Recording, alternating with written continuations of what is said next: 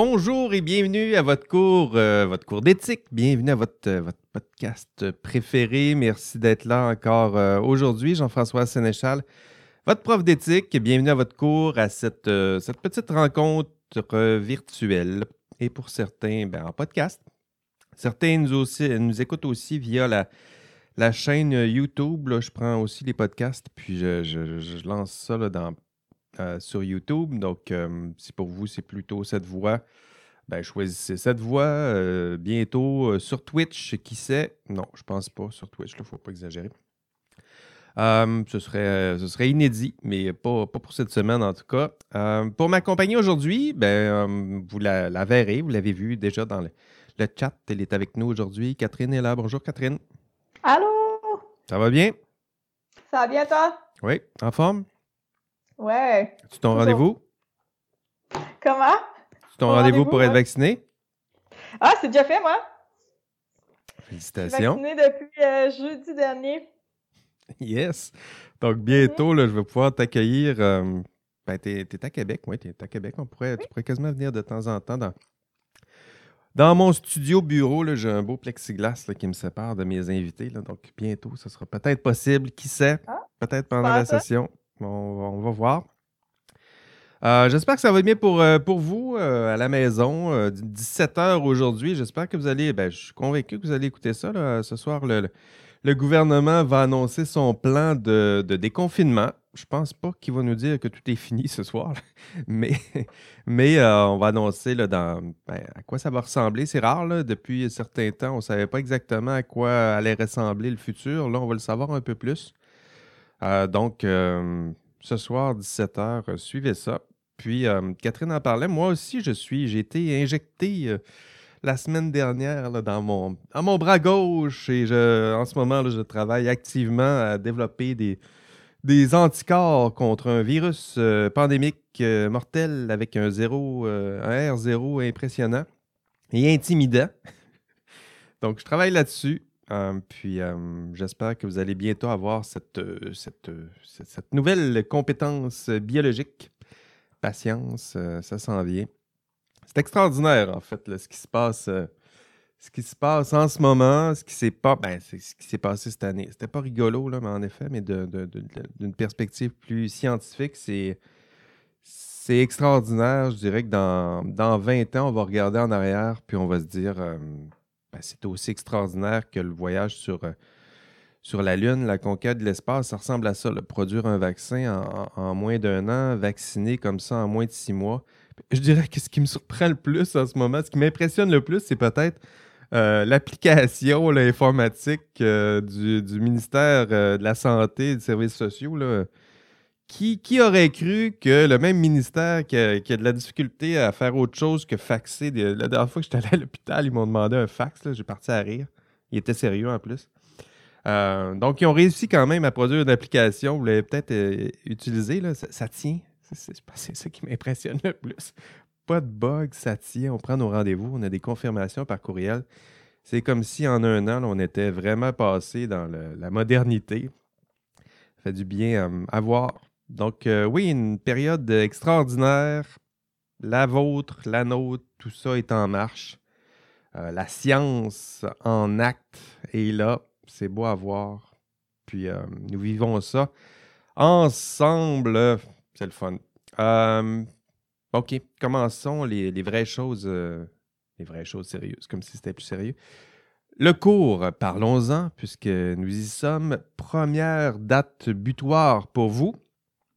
Le TP1, hein, ce qu'on appelle le TP1, doit être remis ce dimanche, donc 23 euh, mai, à 23h59. Vous n'êtes pas obligé d'attendre à 23h59. Ça peut être bien avant, ça peut être maintenant. La tâche est simple. Euh, en équipe, vous devez créer un problème éthique que vous pourriez vraiment rencontrer dans l'exercice de votre profession. Donc, un problème qui est réaliste, concret, probable. Deux, trois paragraphes euh, max et tout ça, ça vaut cinq points. Donc, je sais que c'est. C'est pas beaucoup de points, cinq points, euh, mais prenez quand même le temps de choisir un problème qui vous passionne. Je sais, il y en a qui seraient tentés, ben, c'est juste cinq points, on va faire ça vite, puis ça sera pas grave. Euh, effectivement, vous allez peut-être perdre un ou deux points, pas plus, s'il n'est pas bon votre problème, mais le problème, c'est que vous allez être pris avec ce même problème tout au long de la session. Donc, euh, soyez sérieux dans le choix et dans la rédaction de ce problème parce que vous allez passer des heures à tenter de, résoudre ce problème.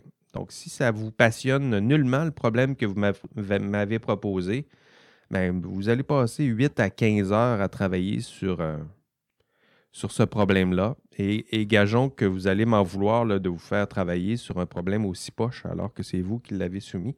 Donc, euh, prenez le temps, choisissez un vrai problème réaliste, concret, plausible, intéressant, passionnant, ça sera encore mieux. Puis consultez ceux et celles qui ont peut-être une expérience pratique sur le terrain qui vont qui pourraient vous aider à cibler ou identifier un vrai problème, un vrai problème que vous pourriez vraiment rencontrer dans l'exercice de votre profession. Attention aussi aux travaux d'équipe. Hein, le TP1, euh, c'est votre premier vrai test, je dirais, pour mettre à l'épreuve euh, votre dynamique d'équipe euh, ou, le peu de dynamisme de votre équipe. C'est cela. Donc, c'est peut-être le plus gros défi de, ce TP1. En fait, c'est pour ça que je le donne très tôt. Je vous donne des échéanciers très serrés pour tester la gestion de votre équipe. Donc, assurez-vous euh, d'ici dimanche que tous les membres de l'équipe sont actifs et engagés, euh, que ce soit via vos teams. Euh, il y en a qui travaillent même sur Discord maintenant, Google Docs. Ça fonctionne pour moi. ça, ça peut fonctionner pour votre équipe. L'important, c'est que vous aurez besoin de tout ce beau monde pour le TP1 et surtout de tout ce beau monde pour le TP2. Donc, s'il y a des problèmes dès maintenant euh, avec le TP1, des problèmes de gestion d'équipe notamment, peut-être un, ou deux qui travaillent moins, qui travaillent peu, qui ne donnent pas de nouvelles, c'est le moment de résoudre ce genre de problème-là. Tout de suite maintenant, vous avez un peu plus de temps, c'est le, milieu, le milieu de la session. Attendez pas à la fin de la session avec le TP2 qui lui vaut 25 points. Puis là, l'équipe explose, puis vous êtes dans la complétion de, de, de vos autres examens. Personne n'a tout le monde est stressé, ça chicane, ça se crée des injures, puis en plus, là, vous vous mettez à, me mettre en, CC, puis là, on essaye de résoudre ça en catastrophe. Non. Hein, faites-le dès maintenant. Regardez, il y, a, toutes sortes de participants, assurez-vous que tout le monde participe dès maintenant, dès ce dimanche. Puis sinon, ben, faites-moi signe. Puis ensemble, ben, on va corriger la, situation de façon préventive. Donc, euh, c'est normal en même temps. Je ne veux pas blâmer personne. C'est normal d'avoir des, problèmes de gestion d'équipe à votre âge, je dirais, que gérer tout ça en même temps, euh, il y en a qui sont très bons, je le vois, qui sont capables de l'idée, tout ça, mais il y en a qui c'est plus compliqué, c'est normal aussi. Euh, l'important, c'est d'accroître, je dirais, chacun votre compétence en la matière parce que vous en aurez euh, bientôt besoin fréquemment et intensément de cette, euh, de cette compétence-là. Donc, euh, ben, d'où l'occasion que vous avez de vous pratiquer euh, ici à l'université. Aujourd'hui, nous allons nous concentrer sur le module 4. Donc, cette semaine, j'ai ouvert deux modules, vous l'avez vu, ça va vite l'été. Deux modules, module 4, module 5. Aujourd'hui, on va se concentrer sur le module 4. Et le module 5 vous sera introduit cette semaine, ce vendredi, euh, mais par euh, podcast uniquement. Donc, je vais rediffuser ce vendredi un épisode que j'avais diffusé cet hiver. Donc, euh, ne tenez pas compte des, dates, du contexte même pandémique de l'époque. Ce n'était pas exactement le même contexte. donc, aujourd'hui, intro au module 4. Vendredi, intro au module 5 et ça sera une, rediffusion. Donc, aujourd'hui, module, module 4. Et dans ce module, vous serez introduit à la grille de Lego. La grille de Lego, euh, cette expression, je vais la dire peut-être 200 fois pendant le cours euh, d'aujourd'hui euh, et dans les autres cours. Donc, vous allez entendre cette expression-là souvent, la grille de Lego. C'est la grille d'analyse qui vous est proposée dans ce cours. Il y en a plusieurs des modèles, mais la grille qui vous est suggérée dans ce cours, c'est la grille de Georges A. Legault, hein, qui est l'auteur euh, du, principal ouvrage du cours. Et c'est cette grille que nous allons utiliser dans ce cours. Cette grille a des, failles, mais a des forces. Euh, entre autres, elle est très bien ancrée dans le système professionnel québécois. Donc, euh, c'est pour ça que j'ai choisi cette grille. Elle est en français aussi. Donc, elle n'est pas parfaite, mais c'est cette grille que nous allons utiliser dans ce cours. Donc, soyez attentifs aujourd'hui. Je vais vous l'introduire.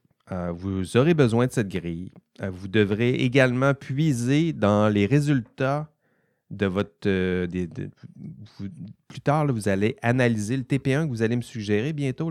vous allez devoir l'analyser à l'aide de cette grille.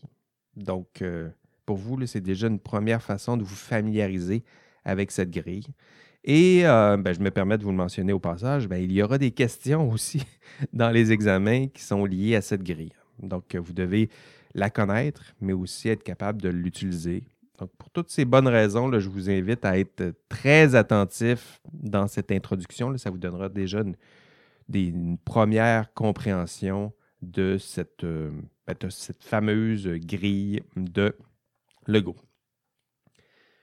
Dans euh, l'enregistrement de cours euh, que vous avez, que je vous ai mis sur le, contenu du, cours dans la feuille de route, euh, pour vous montrer à utiliser cette grille, vous irez voir euh, l'étude de cas qu'on a choisie. C'est une étude de cas sur le plagiat euh, universitaire. Donc, je voulais choisir une étude de cas qui, vous intéresse, qui vous concerne, qui concerne de vrais problèmes éthiques probables dans le contexte étudiant. Hein, tout ça pour vous permettre d'anticiper à quoi ça pourrait ressembler dans l'exercice du, travail. Donc, euh, pour vous, dans l'enregistrement de cours, vous verrez, là, ce sera une autre façon de vous aider à mieux comprendre cette grille, comment l'appliquer. Euh, ça vous permettra aussi de mieux comprendre ben, c'est quoi le plagiat, du moins comment c'est compris ici dans l'institution euh, universitaire qu'est l'Université Laval. Donc, vous irez voir l'enregistrement de cours. C'est une réflexion qui poursuit celle que nous avons entamée euh, nous en avons parlé un peu au module 3 du, plagiat et nous allons poursuivre cette réflexion-là dans l'enregistrement de cours. Euh, vous allez voir, c'est un cas fictif de plagiat, mais il est fictif, mais en même temps, il est réaliste et probable. Ah, c'est ce que je vais vous demander aussi dans votre TP1, me créer un vrai problème fictif, mais néanmoins un vrai problème au sens où il est probable, réaliste où vous pourriez le rencontrer dans quelques, années. Donc, dans l'enregistrement de cours, vous verrez, c'est un cas de plagiat. Euh, et si vous voulez savoir si c'est euh, réaliste, un problème de plagiat, et si c'est probable, ben, je vous dirais que euh, j'ai un cas de plagiat par session. Donc, c'est sûr que moi, les statistiques sont plutôt pour moi, là, avec 200, pas loin de 200 étudiants par session, ben, finalement, les statistiques font, euh, la force des nombres font, euh, leur effet. Puis, euh, ben, sur 200, je dirais que je le disais avec une, j'avais une discussion sur les forums, je pense que c'était avec hmm, James Labrie, peut-être. Il me semble que c'est ça. sur les forums de discussion, j'en parlais avec lui. sur 200 étudiants, je finis toujours par avoir un étudiant, je dirais un à deux cas de plagiat c'est triste à mourir, mais euh, c'est ça quand même. typiquement, je vais faire une. Pour rentrer dans la poutine administrative, je vois un cas de plagiat. Euh, je ne peux pas conclure que c'est un plagiat, donc je fais une plainte de plagiat potentiel. J'envoie ça au vice-doyen aux études. Puis là, toute la machine s'emballe, puis là, c'est soumis au comité de discipline, puis euh, enquête, puis là, sanction. Puis c'est triste et, c'est triste à pleurer, puis c'est c'est ennuyant à, faire pour, euh, euh, ben, pour, tout le monde qui est impliqué, y compris évidemment l'étudiant ou l'étudiante impliquée. Hum, donc, statistiquement, je vous le dis, ah, j'aime bien ça dire ça, euh, je suis assuré d'avoir un étudiant dans ce cours qui va plagier. Hum, hum, Les stats font, leur... la, vraie question, c'est qui? Hein? Qui? puis je dis pas ça parce que je veux le trouver, là, puis qui? Puis là, je vais fouiller. Euh, je le dis ça pour vous, euh, décourager, si jamais vous êtes tenté de faire un beau copier-coller en fin de session, ben, sachez-le, je m'arrange pour les détecter. Puis, euh, puis voilà. puis je ne le dis pas parce que je veux, encore une fois, je veux vous prendre, mais je vous le dis parce que je veux vous décourager de, le faire. C'est mieux formulé ainsi. OK, fermeture de la, parenthèse. Dans le module 4, Donc, ce que, je disais, c'est une étude de cas sur le plagiat. Euh, donc, on ne fera pas la même étude de cas sur le plagiat aujourd'hui dans cette introduction. Euh, mais euh, j'ai choisi un autre cas pour vous. Mais je vous avertis, soyez attentifs parce que je vais prendre un cas, puis je vais passer avec vous une première fois la grille de Lego. Donc, ça se peut qu'il y ait des bouts un peu moins intenses, mais soyez attentifs. OK? Parce que parce que si vous n'êtes pas attentif, si je sens que vous m'écoutez plus, je ne sais pas comment je vais faire. Mais si je sens que euh, ça ne participe plus dans le chat, puis euh, vous m'écoutez plus, euh, ben, je vais vous envoyer dans des breakout rooms. Moi, j'ai ça, les breakout rooms. ben, je pas ça en faire, mais me retrouver dans un breakout room, il y, a, un malaise évident. Donc, je vous avertis, si vous ne m'écoutez pas, je vous envoie dans des, dans des breakout rooms, puis vous allez être obligé de vous, vous réveiller, puis, puis parler. Donc, écoutez-moi. Ça va durer euh, une demi-heure, mais au moins, ça vous permettra de, comprendre un peu la, grille de Lego. Donc, aujourd'hui, dans ce module, première euh, étape de votre TP2. Hein, le TP2, c'est le gros TP à 25 points que vous devrez faire dans, dans ce cours. Et la première étape de ce TP2, c'est analyser votre problème, le TP1, que vous m'avez, que vous allez me soumettre euh, ce week-end. Donc, euh, première étape de ce TP2, analyser le TP1 à l'aide euh, de la grille. Donc, je vous, le rappelle, le TP2, c'est notre big boss de la session. C'est votre, c'est votre, votre White Walker King. Je ne sais pas si c'est comme ça qu'on l'appelait, mais c'est le, gros colosse à terrasser, tiens, pour ceux qui, ont l'image en, ce moment. donc, TP2, gros, 25 points, deux étapes. Analyser votre TP1 à l'aide de la grille de Lego et rédiger, deuxième étape, un rapport décisionnel euh, dans lequel vous expliquez quelle est votre décision. Donc, vous m'aviez soumis un beau TP1, mais le TP2, vous allez analyser à l'aide de la grille et ensuite, vous allez me faire un rapport décisionnel. On avait un TP1, puis voici notre décision, puis voici pourquoi notre décision est bonne, puis voici nos arguments. Donc ça, c'est le rapport euh, décisionnel et ça, ben, vous aurez encore euh, quelques semaines, là, une fois que vous aurez déposé votre TP1, vous aurez quelques semaines pour passer à travers la grille et rédiger ce rapport décisionnel. Mais deux étapes pour ce TP2, euh, ce TP2. Première étape, analyser à l'aide de la grille de Lego. Et la grille de Lego, elle ressemble à ça. Et là, je dis ça, euh, ben à l'écran, ceux qui sont en classe synchrone, vous la voyez un peu. Euh, ben, ceux qui nous écoutent en podcast, ben, vous ne la voyez pas. Donc, je vais vous la décrire un peu. Puis, je vais prendre le temps de vous décrire. Il y a quatre phases. Prendre conscience de la situation, clarifier les valeurs conflictuelles, prendre une décision éthique, ça c'est la troisième, et finalement, Étape 4, établir un dialogue avec les parties concernées. Donc, ça, c'est les quatre étapes. Puis avec vous, j'aimerais passer ces, euh, quatre étapes pour analyser une étude de cas que je vais bientôt vous, vous soumettre, une étude de cas que je vais bientôt vous, euh, vous soumettre. Euh, pour trouver cette grille d'analyse, vous allez la trouver dans le contenu du module 4. Donc, vous, euh, la grille, vous pouvez la trouver en allant au module 4. Vous allez dans Matériel didactique. Il y a l'ouvrage de Legault qui s'appelle Professionnalisme et délibération euh, éthique. Et euh, vous allez accéder à la version électronique. Au chapitre 6 de l'ouvrage de Legault, vous allez avoir les explications de la grille en question. Donc, je vous invite vivement à lire ce, chapitre 6. Et à l'annexe 2, me semble-t-il, oui, l'annexe 2, c'est la fiche d'application, donc une grille d'analyse en, bonne et due forme que vous n'aurez qu'à remplir, euh, qu'à compléter. D'ailleurs, je vous ai mis une, autre, ben, une autre version de cette grille d'analyse-là dans le contenu du, module 4, tout ça pour vous, faciliter euh, la tâche. Donc, la grille d'analyse, elle est là. Et pour appliquer cette grille, donc, euh, pour faire, pour vous aider à vous familiariser avec euh, cette grille, j'ai pensé vous soumettre une étude de cas ici dans ce, podcast. C'est l'étude de cas du cas de Karen Duhamel. Hein, maintenant, vous, la connaissez un peu mieux. Vous avez vu la vidéo euh, passionnante et un peu traumatisante, je dirais, du module, euh, du module 1. Je vous rappelle les principaux euh, événements. Karen Duhamel, elle est ingénieure.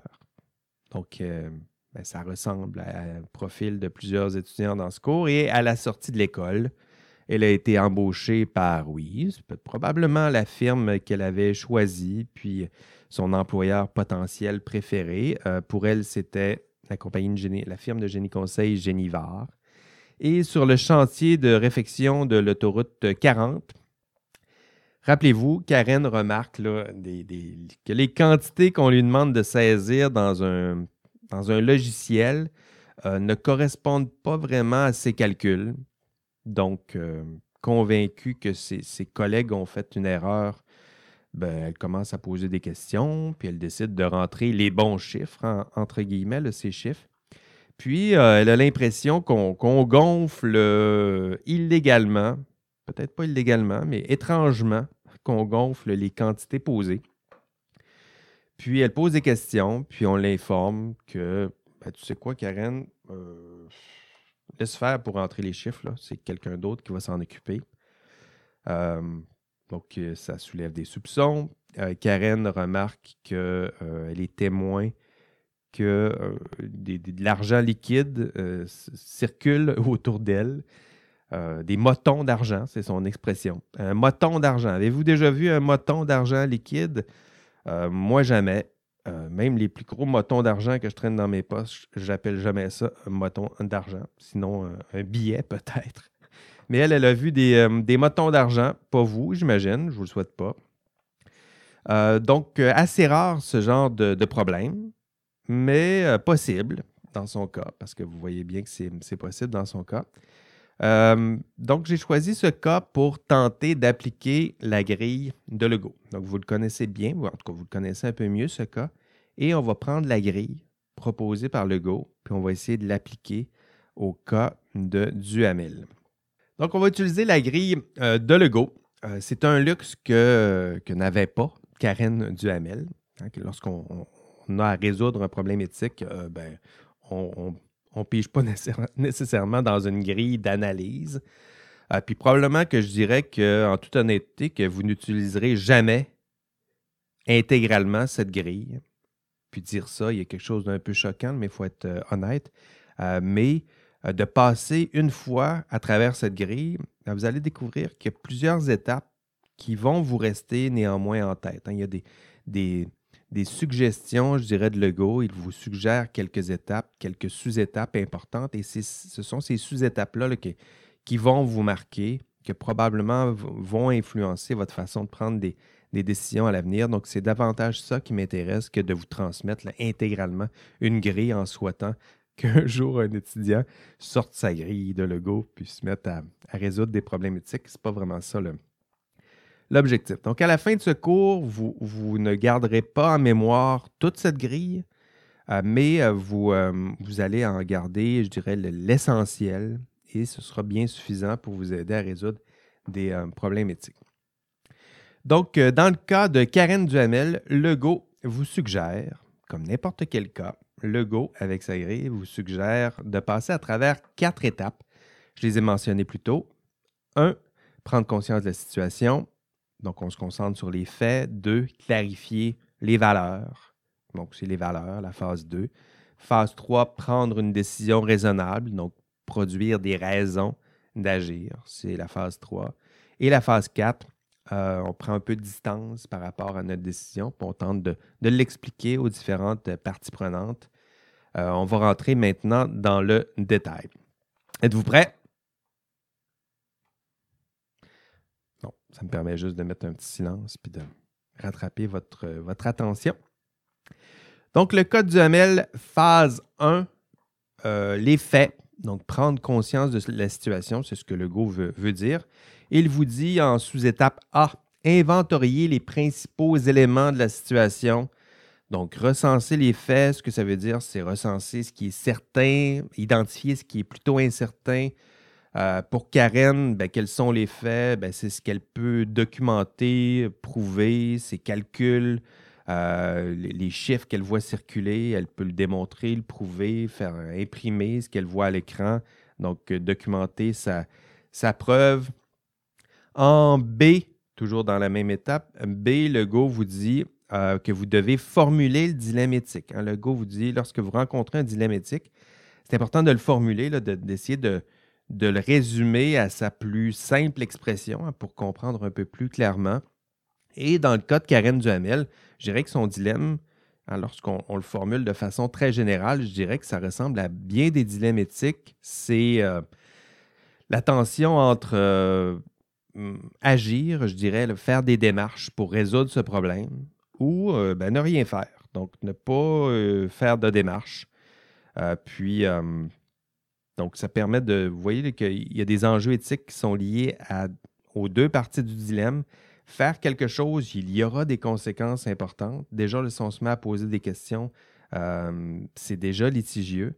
Et ne rien faire, on voit que là aussi, il y a une certaine prise de position éthique et il y aura des conséquences à cette inaction. Donc, pour elle, le dilemme éthique, je dirais là, que ça, ça se formulerait de façon générale euh, de cette façon. En C, le go vous dit résumer la prise de décision spontanée. Donc, ça, le go, il dit c'est important aussi. Euh, lorsque vous êtes face à un dilemme, c'est important d'exprimer votre euh, prise de décision spontanée, celle que, que votre pif euh, vous, vous, dicte ou votre guts ou votre, euh, appelez ça comme vous, votre instinct, on va le dire plus proprement comme ça. Le go dit c'est important de le formuler parce qu'il il y en a plusieurs qui finissent là. lui, il vous dit non, c'est important de la cibler, c'est un point de départ. Il faut, faut l'exprimer, voir d'où on part, éventuellement faire le reste de l'analyse et éventuellement, éventuellement peut-être revenir à l'intuition de départ ou peut-être euh, à la lumière de notre analyse, ben, prendre une décision contraire à notre décision spontanée. Euh, donc, c'est ça, c'est au- aussi euh, possible. En D, le go vous dit analyser la situation des parties concernées. Hein, ce que ça veut dire, ça, c'est euh, ben, prenez-vous une, feuille, puis énoncez votre dilemme, puis à gauche, je prends telle décision, puis à droite, je prends la décision contraire, puis quelles sont les conséquences de ma décision euh, sur, euh, sur toutes les parties prenantes, hein, les- tous les acteurs? Si je prends la décision de gauche, quelles sont les conséquences sur tous ces acteurs? Et si je prends la décision de droite, quelles sont les conséquences sur tous ces acteurs? Donc, vous voyez, c'est tout à fait dans l'esprit du, du- du conséquentialisme. On fait la liste de tous les acteurs ou parties prenantes, puis on regarde les conséquences sur tout le monde. Puis euh, ça semble enthousiasmant comme ça en disant, ben oui, c'est ça, c'est simple, on fait, on fait le- on met une feuille, là, puis on fait ça. Mais vous allez voir qu'il y a beaucoup de parties prenantes, puis euh, il y a de nombreuses conséquences, puis il y a de nombreuses conséquences directes, indirectes, puis indirectes, d'indirectes, puis on s'essouffle assez vite. Euh, mais le go vous dit, vous devez minimalement tenter de, de le faire, identifier les principales conséquences positives, négatives sur les principales euh, parties prenantes. Et en E, euh, le vous dit analyser la dimension normative de la situation. Hein, On est toujours dans les faits, la première phase. Il y a des normes, il faut les identifier. Pour Karen, ben oui, il y a des normes. Est-ce qu'on est qu'on peut faire ça, falsifier des données? Puis comment ça fonctionne tout ça? Euh, puis elle, elle peut se, se renseigner. Quelles sont les normes en, la matière? Quelles sont les lois, les normes, les règles qui, régissent, qui encadrent tout ça? Euh, est-ce que je peux contester? Si c'est mon employeur qui me demande de, me taire, est-ce qu'il y a des normes qui balisent euh, mon rapport d'autorité avec mon employeur? Est-ce que je peux le contester, ce rapport? Est-ce qu'il y a des lois, des règles qui m'y qui qui m'y contraignent? Ou est-ce qu'il y a au contraire des lois, des règles qui me permettent de me distancier par rapport à, la demande de, mon patron? Donc, le cadre normatif, c'est tout ça. C'est pas seulement votre code de déontologie, c'est votre code de déontologie, mais ce n'est pas uniquement ça. Code civil, code criminel, code du travail, euh, code du bâtiment, code, de- code, de- code, de code. Il y en a partout, il y en a des règles. Il s'agit juste de trouver dans quel domaine votre problème se situe, puis de trouver euh, les normes, les règles qui encadrent, qui balisent ce genre de décision dans ce domaine, ce genre de problème dans ce domaine. Voilà, première phase, elle est faite. Euh, donc, le go nous dit d'abord, on se concentre sur les faits. Et ben voilà, on l'a fait. On a passé à travers les faits, cette première phase de le go. Deuxième phase, nous dit-il, euh, on parle toujours du cas de Karen Duhamel. Que doit-on faire pour résoudre le cas Duhamel une fois qu'on a identifié, euh, on a traité les faits? le go nous dit c'est important aussi de clarifier les valeurs qui sont en conflit. Donc, ça, c'est un discours qu'on s'éloigne peut-être de, votre langage ou de vos réflexes plus naturels. Euh, mais je dirais identifier les valeurs. Le go nous dit euh, identifier les émotions dominantes. Ah, ces, émotions-là, -là, ce n'est pas parce qu'elles doivent dicter notre prise de décision, mais elles influencent évidemment notre prise de décision. Donc, c'est important de les, expliciter, les nommer. Dans le cas de Karen Duhamel, c'est clairement je dirais, anxiété, très certainement, euh, peur de perdre son emploi, euh, peur du jugement des patrons, peur du jugement des collègues, un grand sentiment de frustration, on le sentait, euh, l'impression d'être, de ne pas être cru, d'être trompé même, je dirais, par, par son entourage. donc, le go vous dit, on part des émotions, on identifie aussi les valeurs agissantes. Donc, essayez d'identifier les valeurs qui se cache derrière, euh, le, dilemme. Donc, derrière les premiers faits qu'on a identifiés dans la phase 1, euh, pour Karen Duhamel, les valeurs, à quoi ça ressemble? Je dirais que euh, sécurité d'emploi, très certainement. ça, c'en est une valeur. on ne veut pas perdre. Ça a de la valeur, cet emploi-là. Et cette sécurité-là, on ne veut pas la perdre. le temps, c'est une valeur. Il y aura nécessairement des pertes de temps et de ressources pour tenter de résoudre ce problème. Euh, loyauté envers l'employeur, solidarité envers ses collègues. Et tout ça, on peut opposer à, pour elle, peut-être euh, le devoir d'honnêteté, euh, respect des lois, respect des règles, respect du code de déontologie. Et en dessous, il y a toutes sortes de peut-être de valeurs cachées aussi dans les normes dans les normes, il y en a aussi des, valeurs. Lorsqu'on suit une, loi, une règle, souvent ces lois, ces règles euh, ont été mises en place pour défendre certaines valeurs. Euh, on doit dire la vérité, euh, être honnête, garder notre indépendance professionnelle. il y a des normes qui nous assurent, entre autres, que les professionnels gardent une certaine forme d'indépendance. paix sociale, c'est une valeur je dirais que c'est la valeur peut-être principale qui se cache derrière même euh, la, profession d'arpenteur géomètre. On dirait qu'elle s'articule autour de ça, l'idée de paix sociale, euh, le bien public, la santé publique pour certains autres professionnels. Ce sont les valeurs qui se cachent euh, derrière la plupart des actions. En C, le Go, on parle toujours des valeurs. Legault nous dit identifier le principal conflit de valeurs. Donc, une fois qu'on a identifié plusieurs valeurs qui se cachent derrière les conséquences positives, négatives, euh, identifier les valeurs aussi qui se cachent derrière les normes, les règles, euh, Legault nous dit c'est important de revenir au dilemme puis de voir quelles sont les, deux principales valeurs qui semblent être en conflit. Hein, je dirais que si euh, Karen ne fait rien, ben, la valeur qui se cache derrière ça, c'est peut-être, je ne sais pas, sécurité d'emploi, euh, loyauté envers l'employeur, on le voit, si c'est un dilemme, c'est parce qu'il y a une valeur. Hein, il y a une tension entre ces deux valeurs-là. on voit que chaque partie du dilemme euh, a de la valeur, justement. Hein, si elle ne fait rien, il y a des bonnes raisons pourquoi elle ne fait rien. Sécurité d'emploi, solidarité envers les pairs, qui sait. Et si elle agit, elle se met à poser des questions, mais il y en a d'autres valeurs qui se cachent. Euh, justice, honnêteté, trésor public, bien public, vérité peut-être, qui, qui sait. Euh, mais voilà. Hein, et peut-être en gros, si j'avais à réduire le, dilemme de Karen Duhamel, euh, je dirais que les deux valeurs centrales, ça semble être, je la vérité hein, qui se cache derrière cadre normatif qui l'oblige à rester intègre et dire vrai, pas falsifier les données. Et l'autre valeur, c'est peut-être pour elle, je dirais, la sécurité d'emploi, euh, peut-être.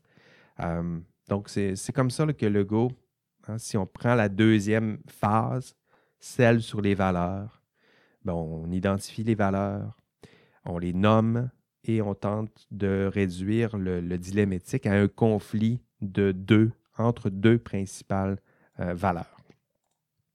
Écoutez-vous encore? Hein, je vous avais averti. ça répond, ça répond. OK, c'est bon. On a une question, veux-tu que je la lance? Oui, oui, vas-y, ça va nous permettre de. Ma de question, dans le milieu de travail, lorsque nous avons raison et que nous pensons à toutes les conséquences, nous sommes toujours le compliqué du groupe. Comment éviter cela? Ben oui, ça, on va y revenir dans le.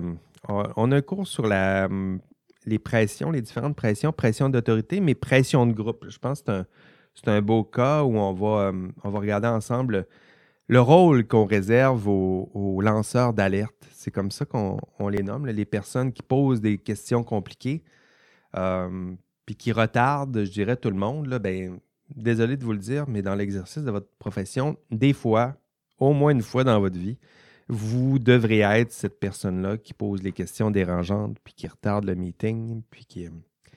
Puis euh, je dirais que typiquement, euh, ben, on n'aime pas beaucoup ce genre de personnes-là. On aime bien les lanceurs d'alerte une fois qu'ils sont dans le grand public, comme l'ingénieur euh, Robert cette semaine qu'on voyait dans, dans les médias. On les aime bien.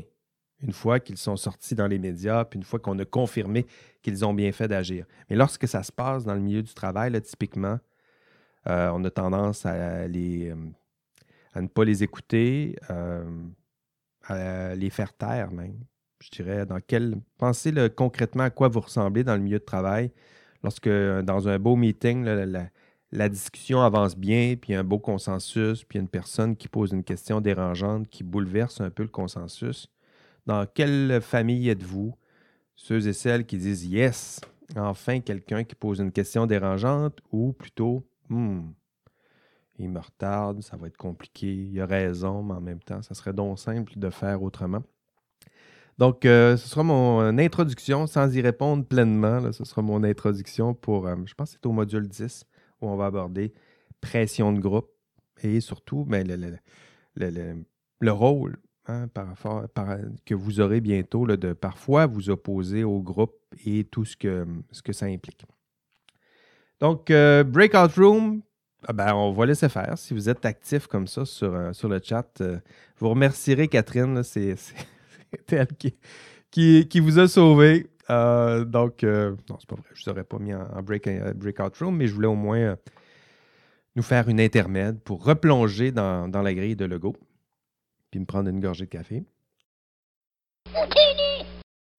L'indice cette semaine, universalisable. Universalisable. OK. À quoi euh, la phase 3 maintenant?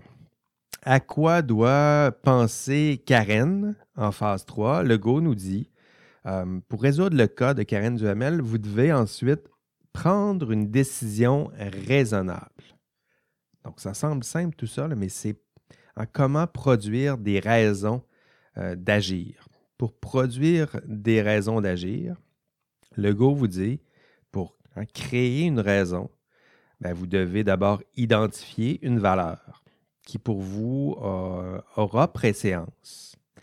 Euh, puis, euh, donc ça, c'est identifier la valeur qui a préséance. Si vous créez un seul argument, souvent c'est une seule valeur. Parfois, vous pouvez créer plusieurs arguments qui tous pointent ou s'appuient sur la même valeur. Donc ça, c'est comme ça qu'on crée des arguments éthiques. En B, euh, Legault vous dit, ben, identifiez le principal argument qui justifie justement cette, euh, cette valeur prioritaire.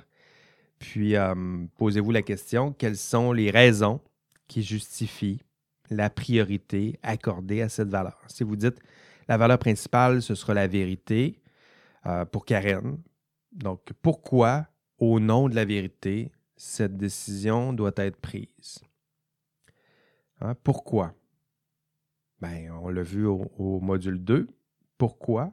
Ben, il y a plusieurs façons d'argumenter, mais je vous en ai proposé deux principales, je dirais, conséquentialisme, euh, déontologisme. Ben, ça, pourquoi vous les avoir proposés? Parce que ce sont des, façons de concevoir des, arguments. Donc, pourquoi respecter la vérité? Ben, parce qu'il y aura des conséquences importantes si, euh, si on ne respecte pas cette valeur-là de vérité qui est inscrite dans mon code de déontologie. Donc, si je ne respecte pas cette valeur de vérité, il y aura telle conséquence navrante sur telle, telle, telle personne et on veut éviter ça à tout prix. Euh, si on respecte la valeur de, vérité, il y aura telle conséquence positive, ta, ta, ta, et voilà ce qu'on veut ce qui, qui, se produise. Un argument déontologique, ben, il y aura certaines normes, certaines règles qui seront violées. Ces normes-là ont, de la valeur en société, défendent justement telle ou telle valeur. Euh, telle, telle sanction, selon on revient à un, argument qui est plus de l'ordre du conséquentialisme, ben, il y a telle, telle, telle norme, et si on ne respecte pas telle, telle, telle norme, ben, il y a telle sanction sur nous, telle sanction sur notre employeur. Ah, donc, ça, c'est des façons d'argumenter. Hein? Donc, euh, parce pourquoi prendre cette décision-là? Parce qu'elle génère certaines conséquences positives, parce que cette décision-là nous permet d'éviter certaines conséquences négatives, parce qu'elle permet de, de, s'appuyer sur telle norme, telle valeur, telle loi, et parce que ces normes, ces lois, ces règles s'appuient sur telle valeur. OK? Donc, ça, c'est comme ça qu'on peut créer euh, des arguments. Euh, donc, en, en, trois, on est toujours dans cette phase 3. Le Go vous dit, une fois que vous avez créé de beaux, euh, arguments, vous devez préciser les modalités d'action qui seront entreprises. Donc, le Go, je pense que c'était tout à fait logique d'y aller en, ce sens. Une fois que vous avez identifié une décision, vous avez produit des arguments pour justifier cette décision-là, ben, ça serait pertinent, une fois qu'on a une, belle décision bien argumentée, bien justifiée, bien documentée, il ben, faut s'assurer que cette décision-là soit mise en œuvre. Donc, quel conseil pouvez-vous donner, je ne sais pas, à votre employeur ou à celui ou celle qui euh, vous accompagnera dans la prise de décision? Quelles sont les actions à poser? Hein, Ce n'est pas juste d'avoir la décision la plus théoriquement fondée en, droit et en morale. Il euh, faut être capable de la mettre en œuvre, cette décision-là. Donc, le gars vous dit, c'est important de penser aux actions qui seront entreprises. Quels gestes allez-vous poser? Pour Karen, OK, tu as pris la décision de mettre en valeur, ah, c'est la vérité, puis tu as toutes sortes de bonnes raisons pourquoi tu as décidé de défendre la vérité. Maintenant, quelle action vas-tu poser? OK, euh, quelles actions? Euh, ben, je vais en parler aux collègues pour voir ce qu'ils en pensent. Je vais. Pour elles, c'est un peu problématique parce qu'on voit que les, collègues faisaient un peu partie du, problème, en tout cas même la partie patronale. Donc on en parle aux patrons, c'est un bon réflexe. Puis si on se rend compte que les patrons font aussi partie du problème, bien, communiquer dans son cas avec l'OIQ. Puis si on se rend compte que l'OIQ font aussi partie du problème, bien, communiquer avec le MTQ dans son cas, le ministère du, Transport. Euh, euh, aller chercher de l'aide extérieure, euh, aller prévenir peut-être les autorités compétente. Dans son cas, quand on voit de, l'argent liquide circuler, euh, ça vaut peut-être la peine d'informer la police qu'on voit de l'argent liquide circuler. Hein. Il n'y a pas grand acteurs sociaux qui transigent avec de l'argent liquide aujourd'hui. En tout cas, il y en a très peu. Et je dirais qu'il y a un, type d'acteurs social, d'acteurs sociaux qui, euh, qui aiment ça, l'argent liquide qui circule. Et vous savez à quel acteur euh, je pense. Donc, c'est peut-être un bon moyen peut-être pas d'appeler la police, mais de demander les conseils, je dirais dans son cas, euh, de la police. Mais l'important, c'est de poser des actions qui vous aident à mettre en œuvre votre décision. Pas y aller seul, demander le soutien, l'aide nécessaire pour vous assurer que votre décision soit euh, mise en œuvre. Donc ça, c'est la phase 3 hein, que le go appelle discuter et prendre une décision raisonnable. Ça, implique euh, tout ça. Et dernière phase, nous dit Legault, établir un dialogue avec les parties euh, concernées. Euh, Legault dit euh, faire une réflexion critique sur le caractère universalisable des raisons d'agir. Bon, ça c'est du jargon de, philo. Mais je dirais qu'en gros, ce que ça veut dire, c'est évaluer. Évaluer dans quelle mesure les raisons d'agir de Karen, euh, peuvent faire consensus. Donc, si vous avez pris le temps de prendre une bonne décision, puis de déterminer de belles raisons d'agir avec de beaux arguments, dans quelle mesure ces arguments-là peuvent faire consensus. Ah, c'est là que c'est ce que le go appelle le caractère universalisable. C'est est-ce que votre décision elle est seulement bonne pour ce cas précis ou est-ce qu'on peut hein, l'étendre un peu, la, force, je dirais, de votre, euh, votre décision? Le go vous dit, euh, pour vous aider à évaluer euh, le caractère universalisable ou la force consensuelle de votre décision, le go vous dit, vous pouvez expérimenter trois critères. Donc, il y en aurait plusieurs, j'en ai plusieurs en tête, mais le go vous en suggère trois, puis je pense que c'est intéressant. ça permet de, oui, effectivement, d'évaluer assez rapidement la force, je dirais, de votre, votre décision. Le premier critère, le go, il dit, c'est le critère d'impartialité. Donc, est-ce que, est que votre décision pourrait euh, convaincre un jury impartial? Hein, autrement dit, est-ce que Karen, elle, elle est impartiale? Hein, dans son cas, ben, je dirais qu'elle n'est pas impartiale. C'est une partie prenante sa décision va avoir des conséquences sur elle-même. Donc, c'est sûr que ça pourrait être tentant. Euh, ça pourrait être tentant de juste choisir son intérêt personnel. Puis on voit que la tentation, elle est là, pour Karen de dire ben moi, je vais choisir mon intérêt personnel, puis je vais, je me taire, puis ça va résoudre le problème. Euh, donc, dans son cas, hmm, elle est impartiale, elle est, elle partiale plutôt, mais sa décision, elle, semble être impartiale, c'est-à-dire qu'elle s'éloigne un peu de ses propres intérêts particuliers. Euh, la décision euh, de Karen, vous l'admettrez, ça ne s'appuie pas nécessairement sur ses intérêts personnels. Au contraire, elle semble s'appuyer sur la protection publique. Mais disons que sa décision reste impartiale. Qu'est-ce qu'elle pourrait faire? Peut-être vous aurez à vous poser ce genre de questions-là aussi avec votre TP1, une fois que vous l'aurez analysé. Comment donner encore plus d'impartialité à votre décision, ben, demandez euh, de l'aide, ben, peut-être un avis externe à une personne qui n'est pas partie prenante. Hein, Karen, elle pourrait, elle pourrait faire ça. Euh, je pense avoir pris la bonne décision, mais étant donné que je suis partie prenante, je fais partie du problème. Je pourrais demander à quelqu'un d'autre à l'extérieur de m'aider à prendre ma décision, donc demander un avis externe, un appui externe, un examen externe de ma décision, une validation externe. Mais vous voyez que le mot qui revient, c'est externe. Sortir un peu de son, ses propres intérêts personnels, puis aller chercher une autre partie qui donnera un peu plus d'impartialité à, tout ça.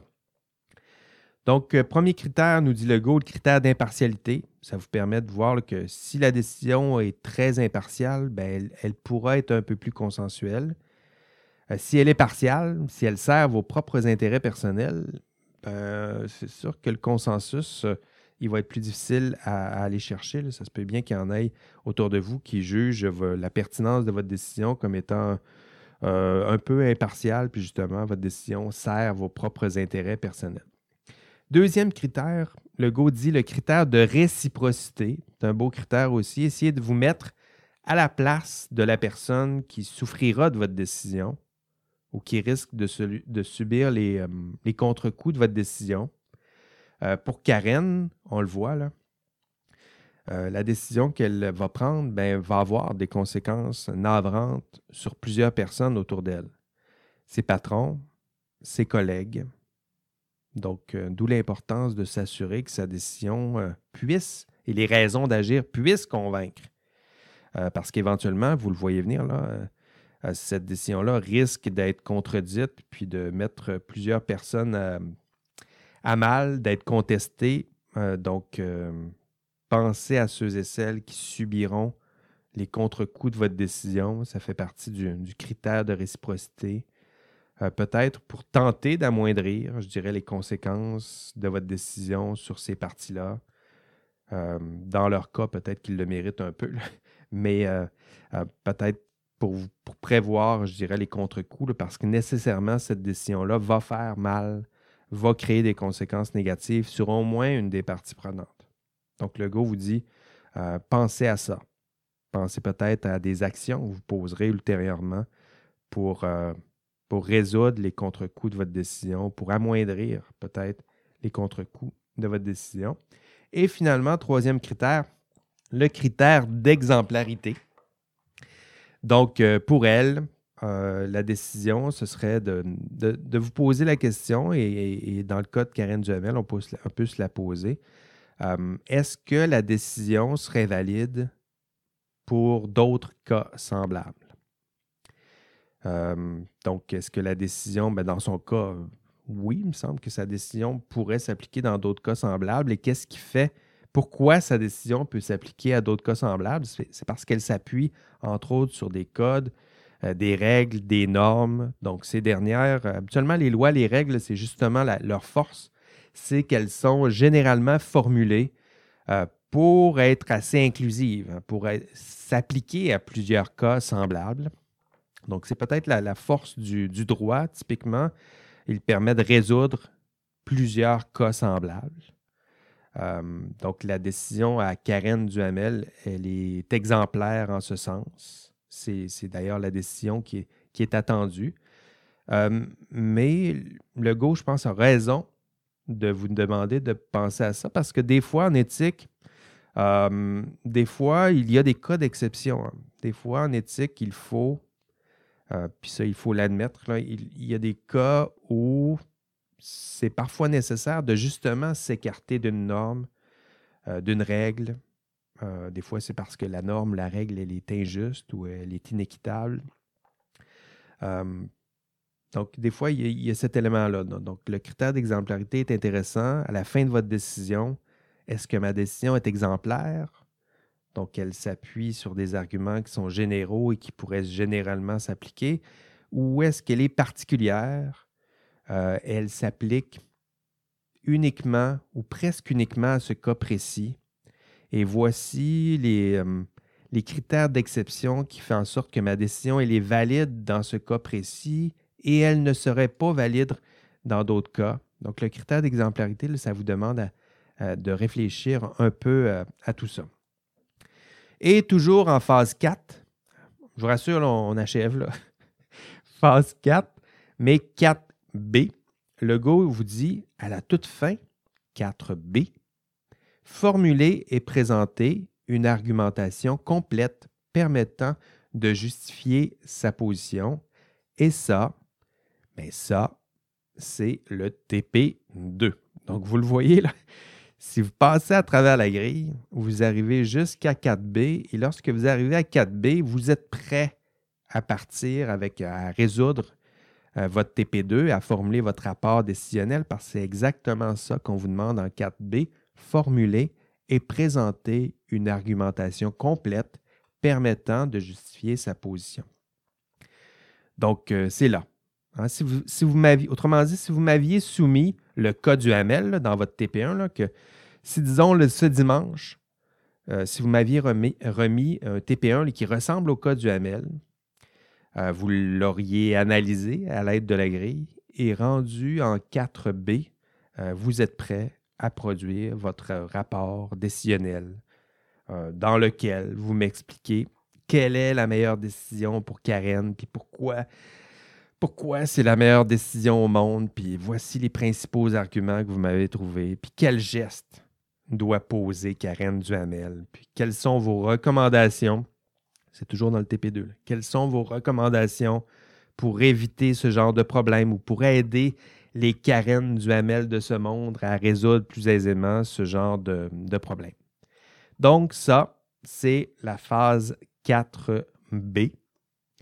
Euh, formuler et présenter une argumentation complète permettant de justifier sa position. Êtes-vous toujours là?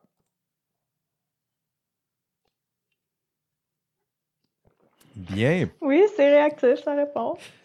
Il y a encore des gens euh, qui ont pu suivre jusqu'au bout. c'est bien. Donc, c'est ça. Hein, je voulais vous expliquer les, euh, les, quatre phases. Quatre phases dans cette grille. Puis, euh, vous devrez l'appliquer à votre TP1. Donc, votre problème, votre beau problème éthique que vous allez me soumettre ce week-end, vous devrez l'analyser à l'aide de cette grille. Et quand je dis analyser à l'aide de cette grille, vous devez analyser les faits, et dans ces faits, il y a notamment euh, les conséquences positives, négatives sur l'ensemble des parties prenantes, les normes, tout ça. En phase 2, clarifier les valeurs conflictuelles. Quelles sont les valeurs? Quelles sont les valeurs qui se cachent? Derrière les conséquences qu'on a vues dans la phase 1? Quelles sont les valeurs qui se cachent derrière les normes qu'on a vues dans la phase 1? À la phase 3, prendre une décision, créer des arguments, des arguments rationnels pour justifier votre, votre décision, quelles sont les actions que vous aurez à poser? Et finalement, phase 4, euh, établir un dialogue réel. Vous voyez, celle-là est un peu, je dirais que c'est peut-être celle qui est, la moins bien ou la moins précisément nommée, mais la phase 4, c'est une phase de, de synthèse où vous, euh, vous éloignez un peu de votre propre décision, puis vous en, vous en analysez la, force et, la pertinence. Et tout ça, vous allez le synthétiser dans le, TP2. Donc, faites attention de ne pas confondre. La grille d'analyse et le rapport décisionnel, ce n'est pas la même chose. La grille d'analyse, ça vous permet de décortiquer votre problème, analyser toutes ces sous-étapes-là. Et une fois que vous avez fait tout ça, vous arrivez à la fin de la grille et là, vous commencez votre rapport décisionnel qui, lui, hein, est le rapport, la, deuxième partie du TP2. Mais là, je parle beaucoup, puis cette grille, euh, vous la comprendrez mieux et vous vous sentirez peut-être plus le besoin plus urgent de comprendre cette grille. Vous l'aurez un peu plus tard. Euh, là, vous êtes dans le TP1, puis vous n'êtes pas encore là, mais néanmoins, je voulais vous l'expliquer au moins une première fois. Et lorsque vous aurez à résoudre euh, le TP2, lorsque vous aurez à passer à travers la, grille d'analyse pour analyser votre TP1, euh, ben, vous pourrez réécouter cet épisode ou sinon replonger dans l'enregistrement de cours pour bien comprendre quelles sont les phases, qu'est-ce que je veux dire par ces phases pour bien compléter la grille et ultimement passer au rapport euh, décisionnel. Donc, lorsque ça arrivera, vous réécouterez euh, l'épisode du podcast euh, au besoin ou sinon replonger dans l'enregistrement de cours. On achève, il est 13 heures, il me reste deux minutes. Dans le cours 4, qu'est-ce que vous devez faire? Être capable, les objectifs, c'est quoi? Nommer, expliquer les principales étapes de la grille de Lego, nommer et expliquer les étapes et sous-étapes d'une analyse approfondie d'un dilemme éthique. Ben, dans votre cas, c'est plutôt la grille d'analyse, mais on en verra quelques autres grilles dans les forums de discussion. Utiliser un outil d'analyse approfondie, donc utiliser la grille de, de Lego pour euh, l'utiliser dans votre TP2 expliquer et intégrer les notions de risque et gestion du, euh, risque. Ça, vous aurez, euh, je ne l'ai pas abordé aujourd'hui, vous aurez cette piste, euh, certaines pistes de réponse dans le texte de Hermanson et j'oublie le, deuxième auteur, ça ressemble Henson peut-être. donc sur le, risque, la notion de ethical risk, le risque éthique, qu'est-ce que ça veut dire? Donc, ça, vous aurez ça. Et finalement, de nommer, expliquer les problèmes éthiques les plus communs associés à la notion de risque. Vous aurez ça également dans ce texte. Et pour vous atteindre, euh, pour vous euh, aider à atteindre ces objectifs, euh, vous comprenez maintenant mieux la recette. Qu'est-ce que vous devez faire? Ben, vous devez, ben, vous deviez nous rejoindre en classe virtuelle, écouter le podcast, visionner l'enregistrement de cours, lire l'ouvrage de Legault, je vous ai pointé vers le chapitre 6, et lire le texte de Hermanson et al.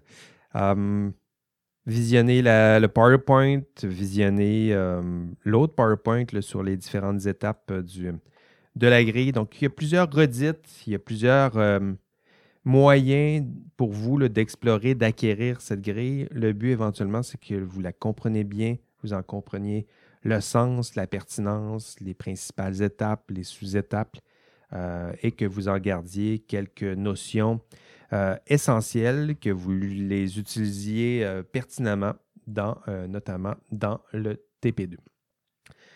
Voilà, c'est tout pour cette semaine. Je vous rappelle, le module 5 vous sera introduit ce vendredi par podcast uniquement. Ce sera une rediffusion d'un épisode que j'avais publié cet hiver. Donc, il y aura des, euh, des dates qui sont différentes. Tenez pas euh, compte de tout ça, ni du contexte euh, pandémique de l'époque.